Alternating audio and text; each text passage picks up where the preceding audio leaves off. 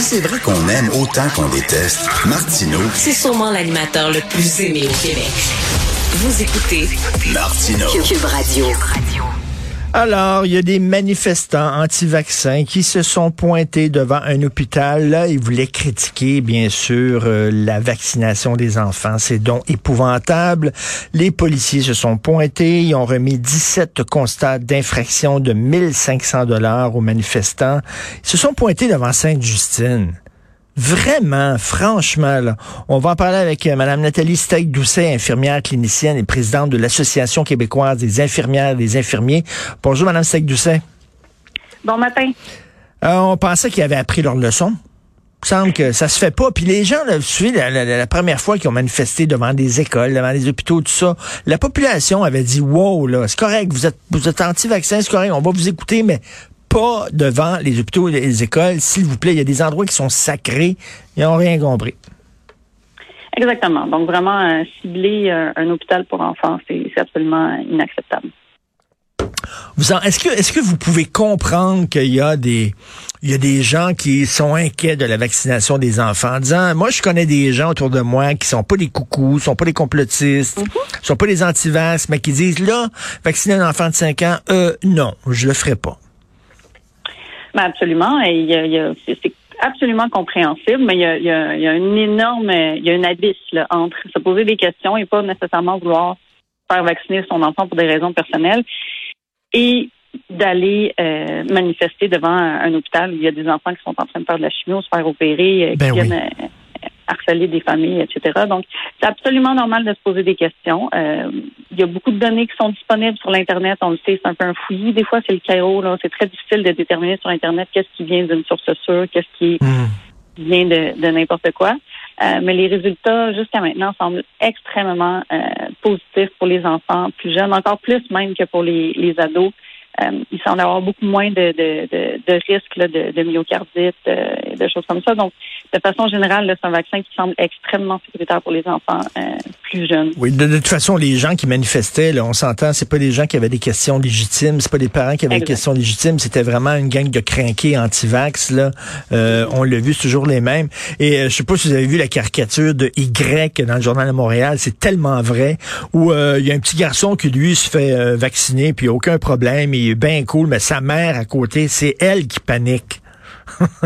Et ça doit, être, ça doit être la réalité, ça. Ça, c'est, possible effectivement que dans certains cas, ça le soit. Euh, ce qui est important de se rappeler, euh, le vaccin à ARN messager contre la COVID, euh, c'est pas vrai que c'est une nouvelle technologie qu'on n'a jamais vue avant. On a commencé à utiliser ça à la fin des années euh, 90, après la, la pandémie de, de, de SRAS qu'il y avait eu à, à Toronto, particulièrement dans d'autres villes du monde. Euh, on, on prend jamais des décisions à la légère quand ça en vient à des enfants, que ce soit pour un médicament, un traitement, euh, n'importe quoi.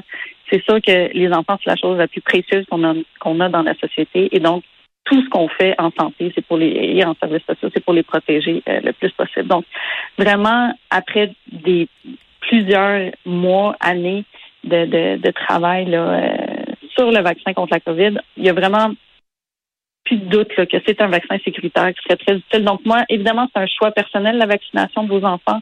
Euh, c'est- pas du tout quelque chose qui est imposé en ce moment. Donc vous Mmh. pouvez choisir, vous pouvez prendre le temps d'aller voir, euh, trouver des informations. Venez nous parler. Moi, je travaille en centre de vaccination. Venez nous poser des questions. Ça va nous faire plaisir de vous répondre. Une fois que vous rentrez, vous n'êtes pas obligé de vous faire vacciner. Vous pouvez venir chercher de l'information après ça, décider par vous-même. Euh, donc prenez le temps de, de lire les informations. Euh, mais c'est un vaccin qui semble absolument euh, J'imagine pour un enfant, j'imagine pour un enfant de 5, 6 ans, 7 ans, on donne pas une dose aussi forte qu'on donnerait aux adultes. C'est pas la même dose qu'on donne.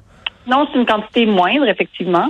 Donc, on ajuste là, selon le, le poids là, et euh, aussi là, il y, a, il y a toutes sortes d'autres considérations là, en termes de, de la dose qu'on donne. Mais effectivement, on, a- on reçoit des fioles pour enfants qu'on dilue de manière un petit peu différente. Euh, donc, on, on a plus de doses et en plus, on donne une, une quantité moindre. Donc, ça, c'est pas du tout la même dose que, que les adultes qui reçoivent. Nathalie Steck-Doucet, moi, ma crainte, c'est qu'il y a rien, là, qui, y a rien qui est zéro risque. hein. Il y a toujours un risque. On l'a vu au Québec. Il y a une dame, malheureusement, euh, qui est décédée des suites euh, du vaccin AstraZeneca. C'était la seule, mais c'est une de trop.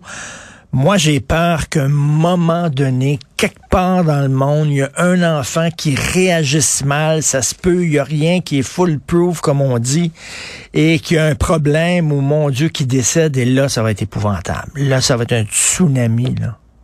Ben, honnêtement, avec les données qu'on a en ce moment, ça m'étonnerait énormément qu'il y ait quelque chose comme ça. Euh, avec les enfants semblent. On parle de, je pense, 5 euh, millions d'enfants qui ont été vaccinés euh, entre 5 et 11 ans à travers le monde en ce moment. aucun décès. des réactions allergiques, ça, ça arrive tout le temps, mais en centre de vaccination, nous, on a tous les tout l'équipement nécessaire pour dealer rapidement avec une, une, réaction allergique si jamais ça devait arriver. Euh, on est tous formés pour ça. Donc, euh, faut pas oublier non plus que la COVID a tué des centaines d'enfants à travers le monde, infiniment plus euh, hmm. que, les vaccins jusqu'à maintenant. Euh, la vaccination, c'est un processus absolument normal de l'enfance. C'est qu'on veut que les enfants, que peu importe le vaccin, on veut leur, que leur corps crée de l'immunité contre une maladie X sans qu'ils tombent malades. Parce que c'est plus dangereux de tomber malade dans pour presque toutes les maladies de l'enfance pour lesquelles on donne des vaccins que de développer une, une, immunité passive à travers le, vaccin. Donc, c'est vraiment important euh, de considérer les données aussi qui existent sur la COVID. La COVID est beaucoup plus dangereuse, beaucoup infiniment plus dangereuse que, que le vaccin, euh, qui n'a pas vraiment de, de, danger majeur là, en ce moment pour les enfants de, de ce groupe d'âge-là, qui semble aller très, très bien. Donc, la COVID a tué, la COVID a causé des myocardites, des problèmes de cœur, des problèmes respiratoires. Euh, donc, à la quantité d'éclosions qu'il y a en ce moment dans les garderies, dans les milieux scolaires, euh, c'est vraiment important de, de, regarder le plus de données possible, mais de regarder aussi les données sur la COVID et comment la COVID a, affecté les enfants. Il y a des enfants qui souffrent de longue COVID. Euh, la COVID, vraiment, là, il y, a, il y a des tonnes et des tonnes et des tonnes de résultats probants, de données, de choses qu'on voit, qu'on a vues dans les hôpitaux euh, sur l'impact absolument dévastateur que la COVID peut avoir sur les enfants. Donc, vraiment, pour moi, il n'y a, pas vraiment de choix à faire. C'est absolument la COVID, il n'y a aucun doute, euh, elle est absolument plus dangereuse. Il y a quelques jours, l'Association médicale du Canada a demandé au gouvernement euh, Trudeau, au gouvernement fédéral, de protéger les travailleurs de la santé parce qu'ils étaient harcelés, intimidés, insultés. Est-ce que c'est le cas des infirmiers et des infirmières, par exemple, quand on manifeste devant des hôpitaux, est-ce qu'on on, harangue les, les, travailleurs de la santé? Est-ce que est-ce qu'il y a ça? Est-ce que vous avez noté chez vos membres des gens qui se font insulter?